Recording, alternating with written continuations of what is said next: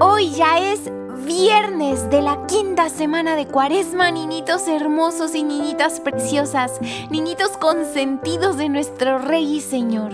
El tema que hoy vamos a reflexionar bien juntos es muy profundo, es algo que tal vez nos pueda poner tristes, pero también tenemos que reflexionar acerca de esto para que podamos comprender el verdadero e inmenso amor que nuestro Señor nos tiene.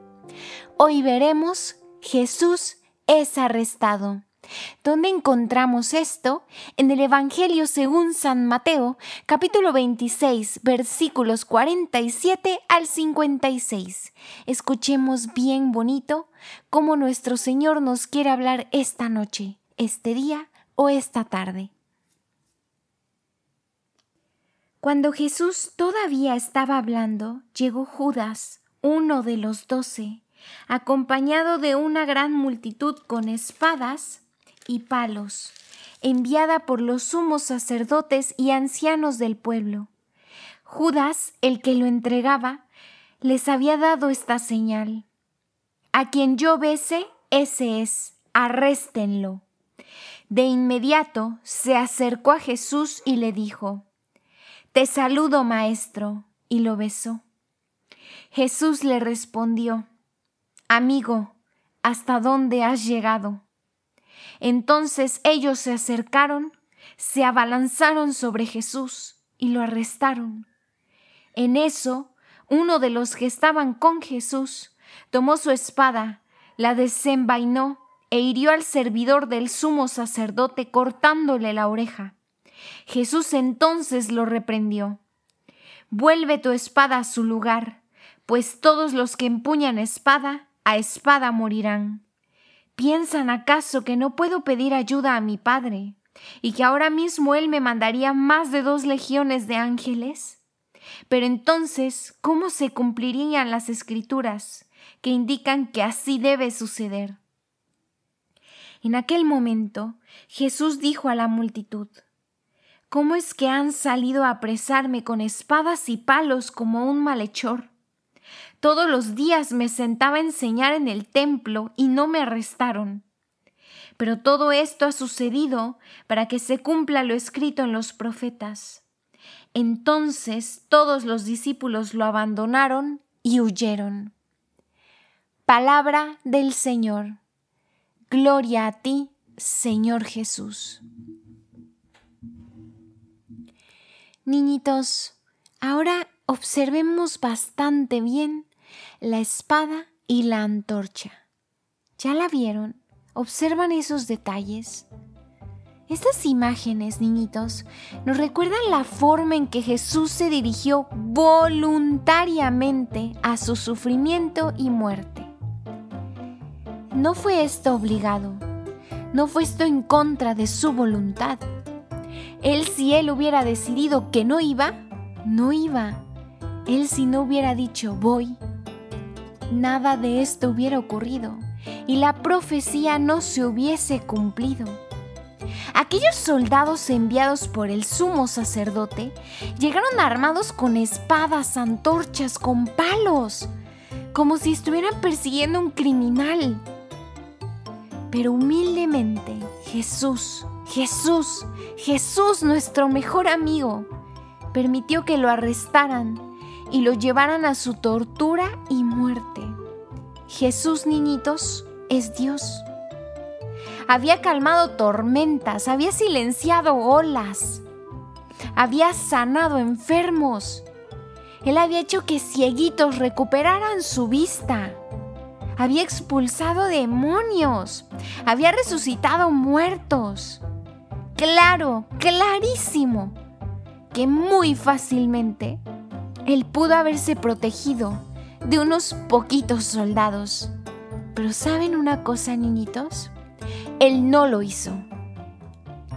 Cuando uno de sus discípulos sacó una espada para defenderlo, ¿qué hizo Jesús? ¿Recuerdan? Jesús lo reprendió. Le dijo, hey, no hagas esto. Detente. Tú no eres así. Tú que eres mi discípulo. No puedes actuar de esta manera. Yo soy tu maestro y estas no son mis enseñanzas. Así que, a diferencia de los discípulos, Jesús sí había aceptado plenamente, completamente, lo que el Padre ya había dicho que iba a suceder. Y Él permitió que sucediera. Por eso es voluntario. No fue obligado. No fue en contra de su voluntad. Como dice en la palabra, ¿Que no el Padre pudo haber mandado muchísimos de sus ángeles para ayudar a nuestro mejor amigo Jesús? Pues claro que sí. Mas sin embargo, Él sabía que su sufrimiento iba a tener un sentido, que por su sufrimiento y por su muerte, Él iba a redimir al mundo entero no solo a la mitad del mundo, no solo un cachito, no solo tres cuartos, no solo algunos países y ciudades, algunos pueblos, no, al mundo entero por completo, de norte a sur, de este a oeste, a todos y a todas. Así que una vez que Jesús es arrestado, Él se ve obligado a enfrentar los eventos que venían él solito porque pudimos escuchar, niñitos, que tristemente todos, ojito aquí, bueno, oído aquí, todos y cada uno de sus discípulos lo abandonaron. Y así, como un cordero llevado al matadero, Jesús es el sacrificio voluntario otra vez volvemos a escuchar la palabra voluntario. Por su voluntad. Que por amor. Escuchen bien, no por dinero, no por conveniencia, no por ser, por tener o poseer, sino por amar. Por amarnos, por amor a nosotros es que elige ese dolor en lugar de salvarse a sí mismo. Elige el sufrimiento y la humillación por salvarte a ti, niñito, por salvarte a ti, niñita, por salvarnos a todos.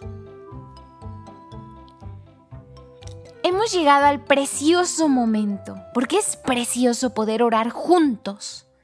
Así que vamos a cerrar nuestros ojitos, abrir el corazón, juntamos esas manitas hermosas y preciosas que tienen y vamos a decir, Oh amadísimo, mejor amigo Jesucristo, enséñame por favor, por favor a aceptar más perfectamente la voluntad de Dios. Muéstrame, por favor, cómo dejar de luchar para tener el control. Y en cambio, permíteme por favor que Dios dirija mis pasos. Que Él sea el que me diga a la izquierda o a la derecha, arriba o abajo por favor ayúdame a ser como tú, pues tú eres el, no solo el modelo de amor, tú eres el amor perfecto y verdadero. Así que ayúdame a que yo no dé un paso sin que tú me hayas dicho antes, adelante.